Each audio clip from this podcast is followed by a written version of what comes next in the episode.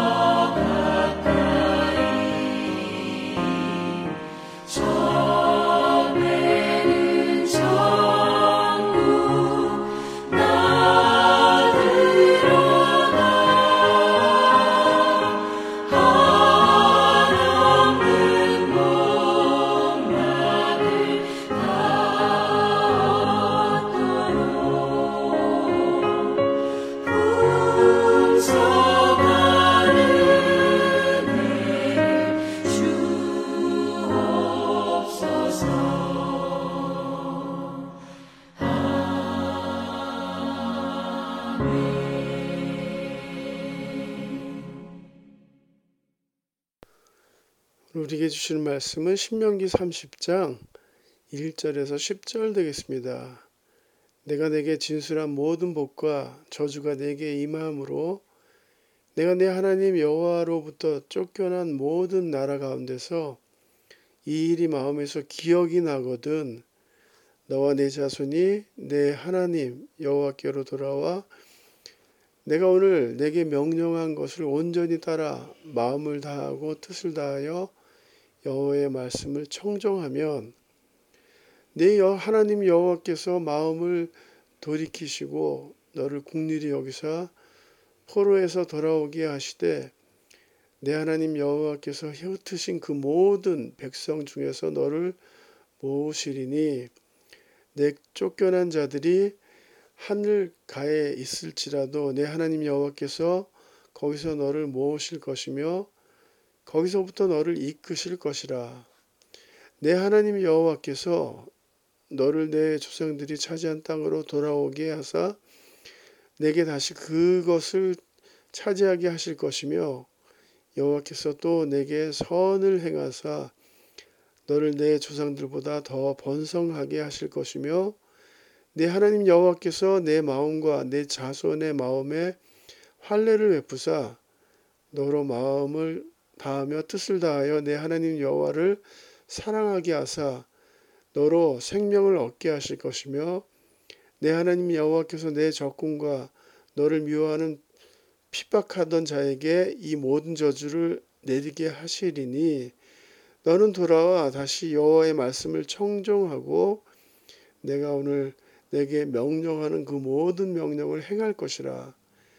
내가 내 하나님 여호와의 말씀을 청정하여 이 율법책에 기록된 그의 명령과 규례를 지키고 내 마음을 다하여 뜻을 다하여 하나님 여호와 내 하나님께 돌아오면 내 하나님 여호와께서 내 손으로 하는 모든 일과 내 몸의 소생과 내 가축의 새끼와 내 토지 소산을 많게 하시고 내게 복을 주시되 곧 여호와께서 내 조상들을 기뻐하신 것과 같이 너를 다시 기뻐하사 내게 복을 주시리라 아멘.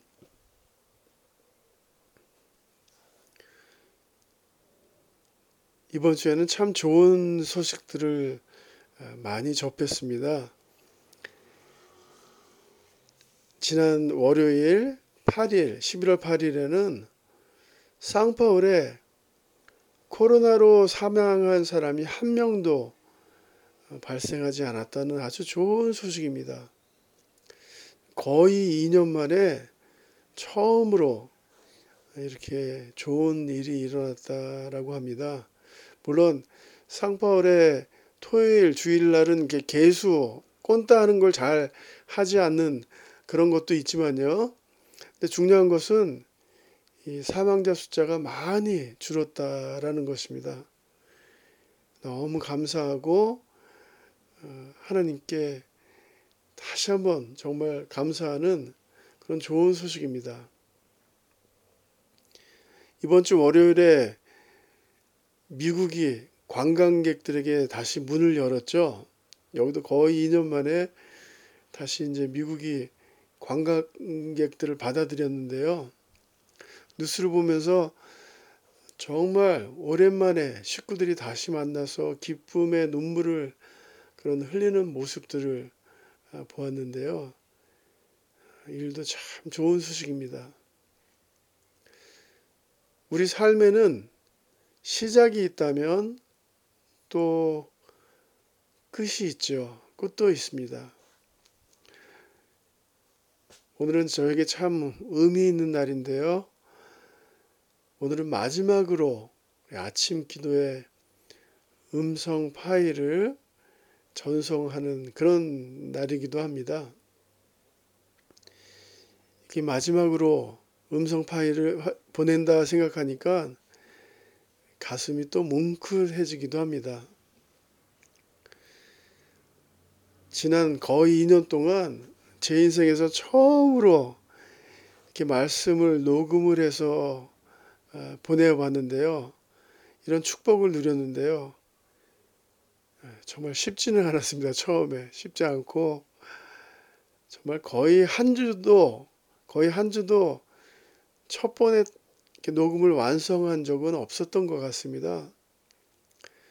녹음하고 또 반복하고 실수하거나 또 다른 소음들이 녹음됐다면 또 반복하고 하는 그런 어, 여러 복합적인 쉽지 않은 시간이었지만 또한 부족한 종을 통해서 말씀으로 도움을 받으셨다고 위로를 받으셨다고 또 이렇게 응원의 메시지도 많이 보내주셨기에 저에게도 큰 어, 힘이 되었습니다. 감사드립니다.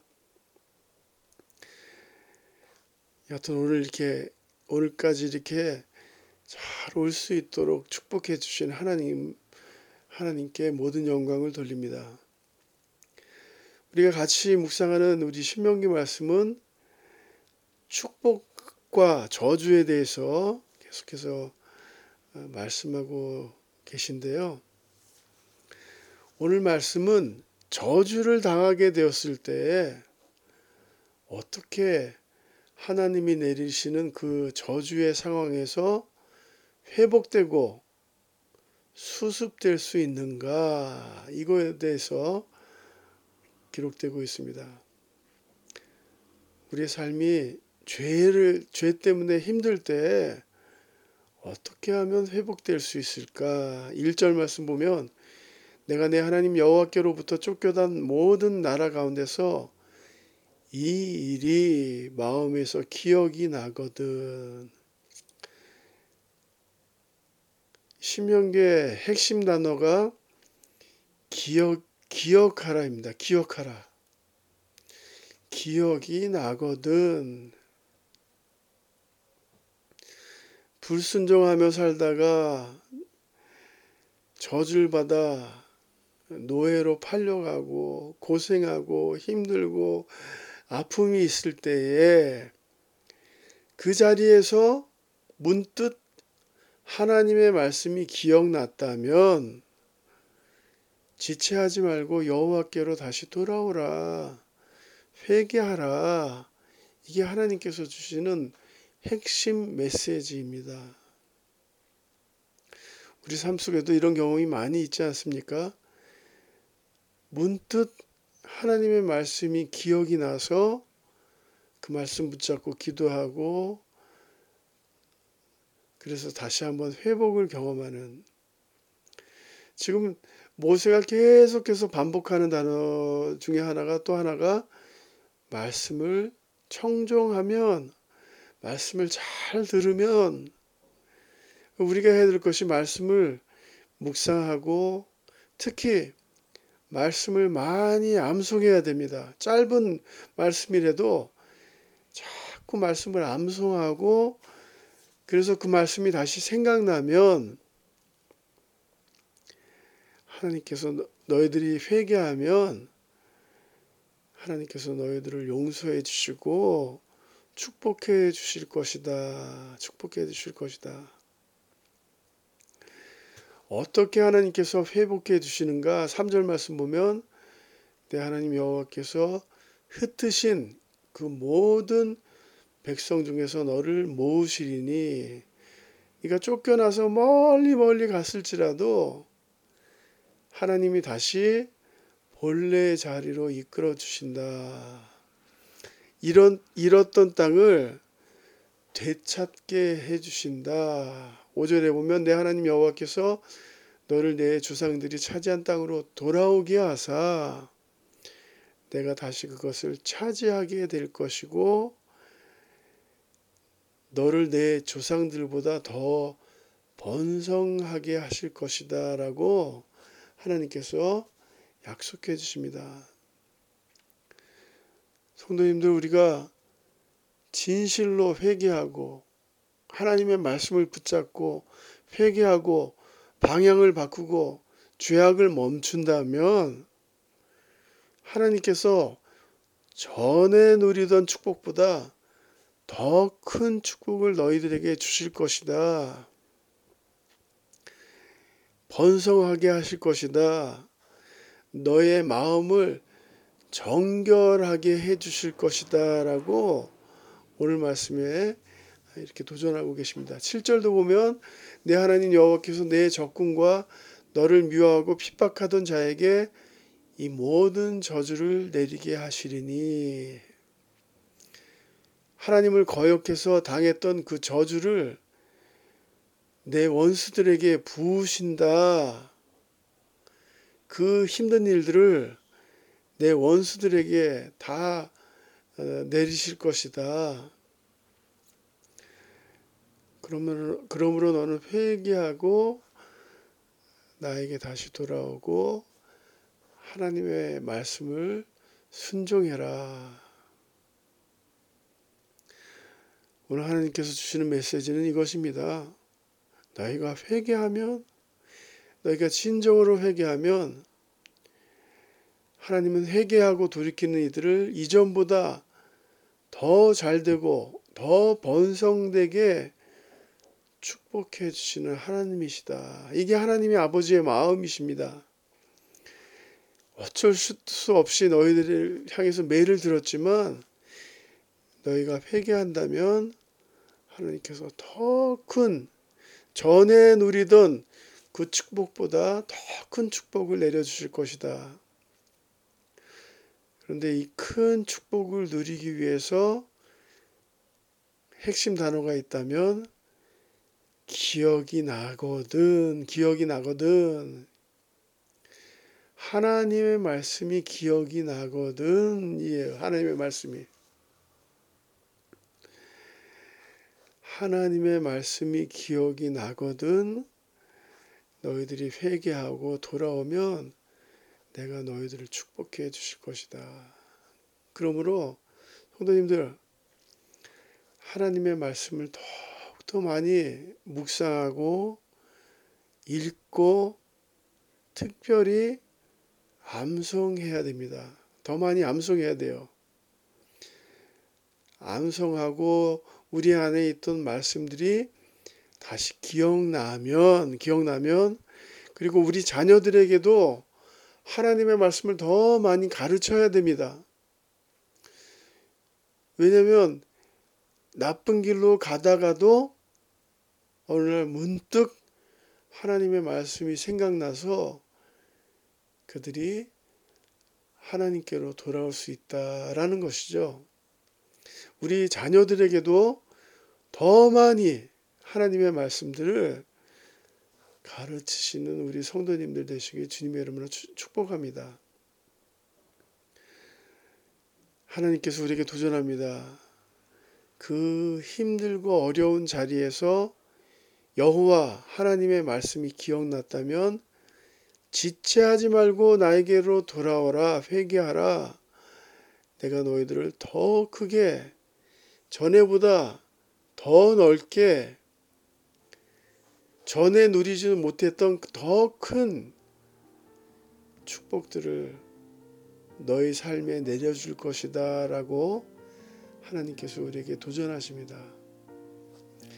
하나님의 말씀대로 순종하시는 하나님의 말씀을 더욱더 사랑하시는 요한기시록 말씀처럼 이 예언된 하나님의 말씀을 읽고 듣고 지키는 자는 복되도다. 이 축복이 우리 성도님들과 함께 하시길 주님의 이름으로 축복합니다. 우리 같이 기도하십니다.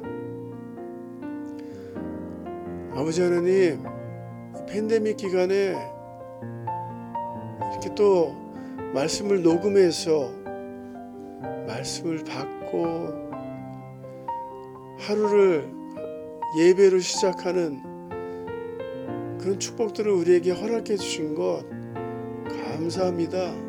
앞으로도 하나님께서 부르시는 그날까지 저희들 하나님의 말씀을 더욱더 사랑하는, 더욱더 묵상하는, 더 많이 암송하는 충성된 주의 종들 될 수 있도록 주여 도와주시옵소서 우리 삶 속에 하나님의 말씀에 순정의 열매들이 많이 맺힐 수 있도록 축복해 주시지 믿고 이 모든 말씀 예수님의 이름으로 기도드렸사옵나이다. 아멘.